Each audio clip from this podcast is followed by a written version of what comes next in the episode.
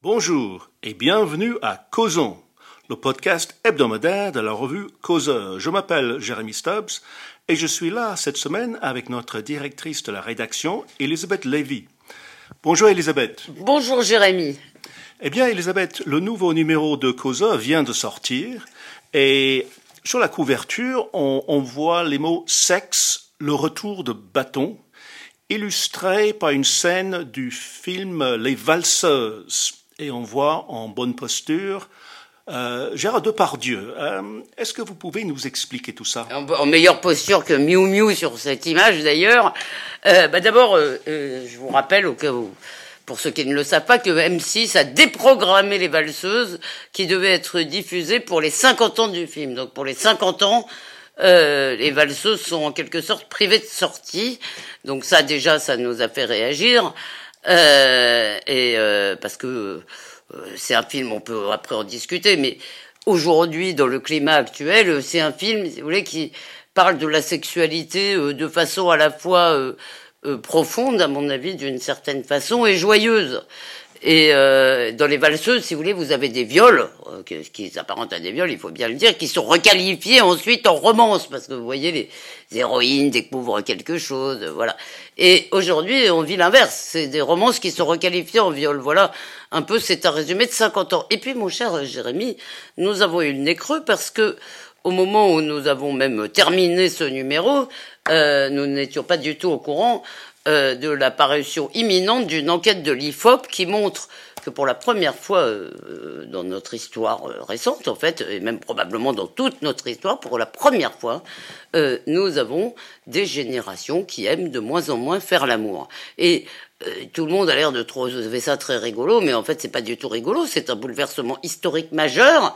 Et c'est ça, dans le fond, qu'on essaye d'explorer. C'est la haine de la libido, la haine de la sexualité, la guerre qui est menée au désir. Pourquoi? Parce que on essaye de nous faire croire que la sexualité devrait être quelque chose de contractuel, de transparent surtout, de transparent. Et d'ailleurs, quand j'écrivais cet article, vous m'avez envoyé une très belle citation de Baudelaire, qui est la seule, l'unique et la, la, suprême et unique volupté de l'amour, je suis pas sûr des adjectifs, la suprême et unique volupté de l'amour gît dans le fait qu'on sait, euh, attendez, gît dans la certitude de faire le mal.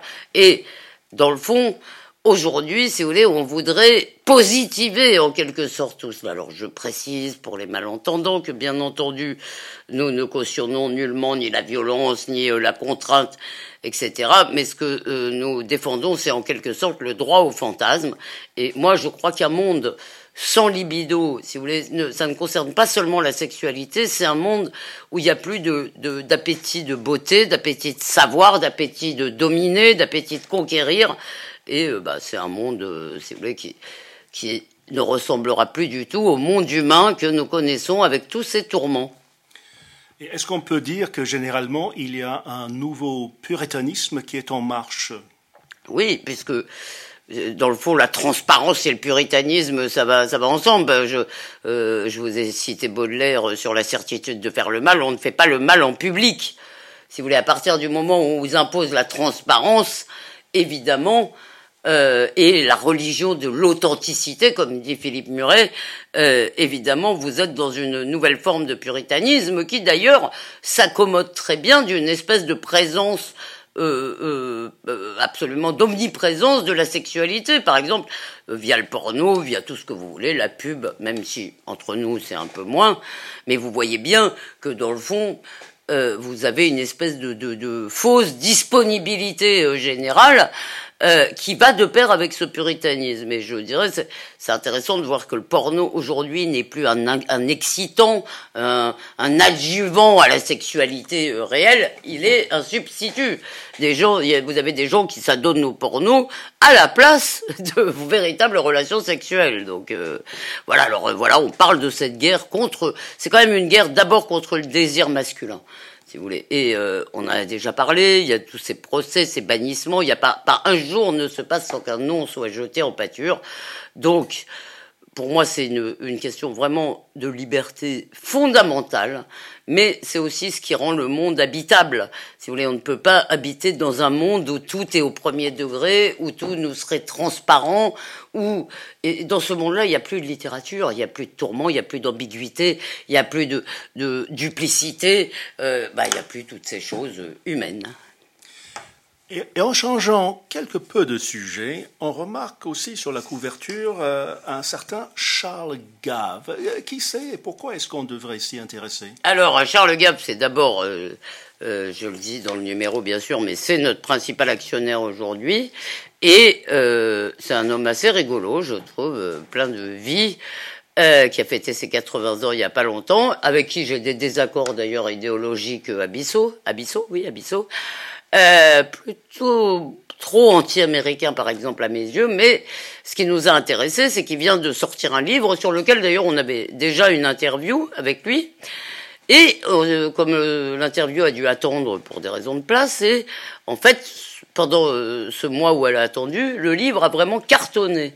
Et on s'est dit, il y a là un phénomène euh, qui est vraiment intéressant. Comment ça se fait que euh, ce livre cartonne de même que les vidéos où Charles Gave rend l'économie accessible? Après, on peut discuter, mais au moins, il est d'une clarté euh, tout à fait rare dans ce domaine. Et ça aussi, ça cartonne. Donc, on s'est dit qu'il y avait là un phénomène. Alors, on a une discussion. Euh, évidemment, moi, je pensais, je pense, et j'avais raison, je crois, qu'on ne pouvait pas accorder toute la une à Charles Gave, ce qu'on aurait pu faire avec euh, quelqu'un qui n'aurait pas été notre actionnaire, parce qu'il y a vraiment un phénomène euh, qu'on a essayé de décortiquer. Donc, on, a décidé quand même de ne pas complètement le pénaliser euh, au simple, pour la simple raison que sans lui, on n'existerait pas, et on a mis ce qu'on appelle un appel de une. Voilà. Et si j'ai bien compris dans son livre, il, annonce que la social-démocratie est morte. Euh, ça, ça c'est quelque chose avec lequel on peut être peut-être d'accord Ah oui, alors là-dessus, on peut être d'accord. Euh, bon, je vais quand même pas tout vous livrer, mais euh, d'abord, il ne s'en réjouit pas, si vous voulez, mais la social-démocratie, en fait, pour, euh, c'est vraiment une grande contraction de ce qu'il dit, c'est que la social-démocratie suppose des peuples, suppose des frontières. Pourquoi? Parce que il faut un espace dans lequel il est légitime de payer les uns pour les autres. Un habitant de Marseille accepte de payer pour ceux de Strasbourg, ou, l'inverse, disons peut-être souvent, et encore de moins en moins. C'est de plus en plus difficile euh, d'obtenir cette, cet assentiment euh, à l'intérieur d'une même nation. Si vous voulez, donc, il est bien évident euh, que vous ne pouvez pas le faire à une échelle euh, européenne, qui est l'échelle, euh, disons, malheureusement sans doute, de notre politique économique. Voilà. Et donc Charles Gave parle aussi un peu, comment dire, de la façon dont la géopolitique mondiale se redessine. Voilà, donc bah, je laisserai chacun en juger, mais en tous les cas, ça nous a intéressés. Comme d'ailleurs, je voulais quand même le citer, l'article de euh, Jean-Éric Schuttel, qui a été secrétaire général du Conseil constitutionnel, qui revient sur cette fameuse décision où on a vu le Conseil constitutionnel détricoter euh, une loi votée par le Parlement euh, au terme d'une sorte de, pièce de théâtre, puisque c'est ce qu'a demandé le gouvernement. Enfin bon, vous connaissez ça, mais il y a une très bonne analyse de la décision par Jean-Éric Schuttel, qui connaît quand même un rayon là-dessus. Et côté international, je pense que vous avez interviewé avec Jean-Baptiste Roch et Gil Mirelli euh, l'écrivain algérien Boualem Sansal. Oui, alors on a profité de son passage à Paris à l'occasion de la parution d'un roman. Alors euh, on, on, pose un peu une question ou deux sur le roman, mais évidemment on lui parle euh, de notre situation. Il faut savoir que Boilem Sansal, on, on l'a appelé le Voltaire algérien, c'est quelqu'un qui est quand même très courageux, parce que clamer son athéisme en Algérie, je peux vous dire que ça n'est pas si fréquent. Euh, et euh, ce qui est très inquiétant, c'est ce qu'il dit de notre situation en France. C'est-à-dire que Boilem Sansal a subi en Algérie les islamistes et il retrouve pire en France.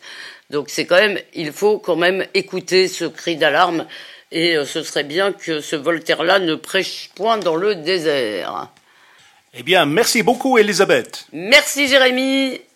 Je viens de rejoindre par Jonathan Sixou qui va nous parler des pages culture du numéro actuel de Causeur. Bonjour Jonathan. Bonjour Jérémy. Eh bien, quelles sont les richesses que le lecteur va trouver dans nos pages culture ce mois-ci? Eh bien, comme chaque mois, des richesses innombrables, euh, évidemment, et euh, variées, euh, comme, comme, chaque fois.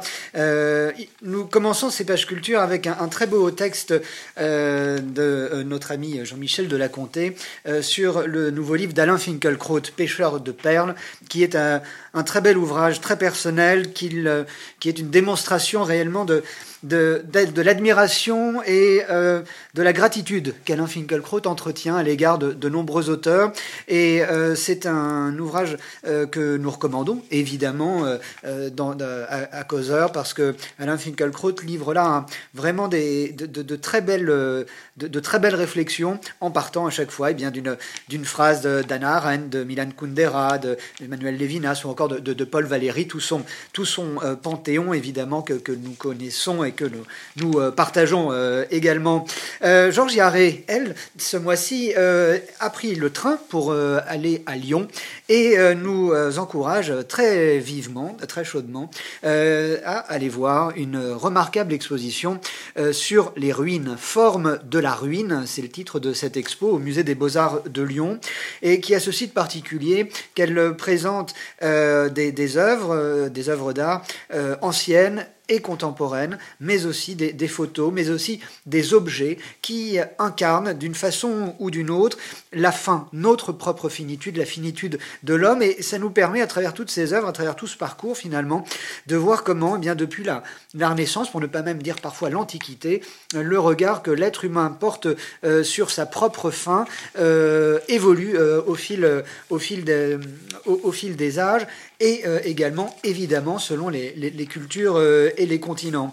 Nous sommes très contents également euh, ce mois-ci, Jérémy, euh, de pouvoir euh, accueillir une plume que nous, qui se fait trop rare dans les pages de causeur, celle d'Alain Pocard. Alain Pocard, c'est un, un homme formidable, un historien de Paris, c'est un vrai titi Parigot qui, euh, qui n'a pas sa, langue dans sa poche et qui a une, une connaissance euh, illimitée euh, aussi bien de l'histoire de notre capitale que du cinéma, du rock and roll, de la littérature. Il est formidable, Alain Pocard. Je l'aime beaucoup. Et Pocard a connu un type formidable. Il a été un grand ami de Jean Dutour. Et il se trouve que Gallimard ressort ces semaines-ci une tête de chien. Ça a été le premier roman de Jean Dutour qui est sorti en, en 1950, si je ne dis pas de bêtises. Et que raconte cette histoire? Eh bien, c'est tout simplement l'histoire d'un homme qui naît avec une tête d'épagnol. Euh, mais c'est pas du tout de la science-fiction, c'est un, vrai conte philosophique et euh, Alain Pocard nous, le démontre euh, formidablement dans, cet article qui ne donne qu'une chose une fois qu'on l'a lu, eh bien c'est d'acheter là aussi ce livre de, Jean Dutour qui vraiment incarne une littérature et un, esprit si français et qui nous fait malheureusement bien souvent si défaut aujourd'hui. Un petit clin d'œil également par Julien Sanfrax à Ricardo Bossil. Euh, l'architecte euh, est, mort il y a tout juste un an. Il a marqué évidemment euh, nombre de villes françaises et étrangères par ces grandes cités en, béton armé de style néoclassique. Et avec sa plume piquante habituelle, Julian Sanfrax nous, nous, nous, dépeint cette œuvre qui recèle également quelques petits chefs-d'œuvre qui sont bien loin de la place de Catalogne et d'autres horreurs de Montpellier, par exemple et nous décrit quelques jolies, euh, quelques, quelques jolies euh, quelques jolies réalisations euh, du catalan près de Barcelone justement. Et puis avant de finir, je voulais euh, également euh, signaler, c'est un, un, petit clin d'œil, euh, c'est plus qu'un clin d'œil, c'est un coup de chapeau pour être honnête, à notre confrère Vincent Roy, que nos lecteurs connaissent peut-être. Il est critique littéraire, chroniqueur et également sur CNews. Et Vincent Roy publie Retour à Kensington, et c'est un très joli petit livre.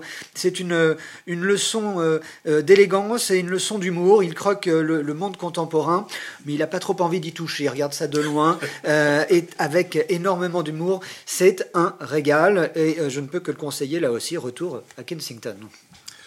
Merci Jonathan, et merci à nos auditeurs. À la semaine prochaine pour un nouvel épisode de Causons, le podcast hebdomadaire de la revue causeur.